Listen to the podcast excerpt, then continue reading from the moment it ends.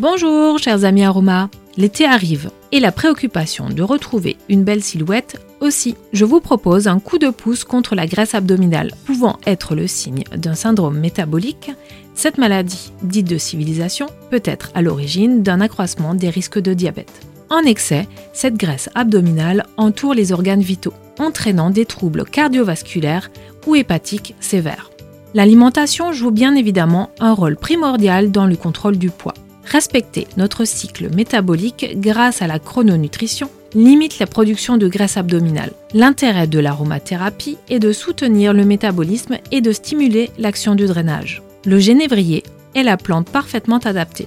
L'huile essentielle est tonique digestive et antifermentaire intestinale. Cette dernière, en synergie avec d'autres huiles essentielles, agiront pleinement pour l'amélioration du métabolisme général. Les précautions d'usage sont de rigueur. L'huile essentielle est contre-indiquée aux personnes souffrant d'insuffisance rénale. L'hydrolat de génévrier est détoxifiant et stimule la circulation lymphatique.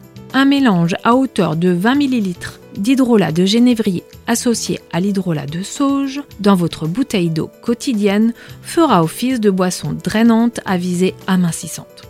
L'ensemble de ces recommandations associés à une activité sportive régulière sont la clé de votre santé et de votre bien-être. Je suis très heureuse de partager avec vous les bienfaits de ces merveilleux alliés et à très bientôt pour de nouveaux instants aromas avec Arcilia.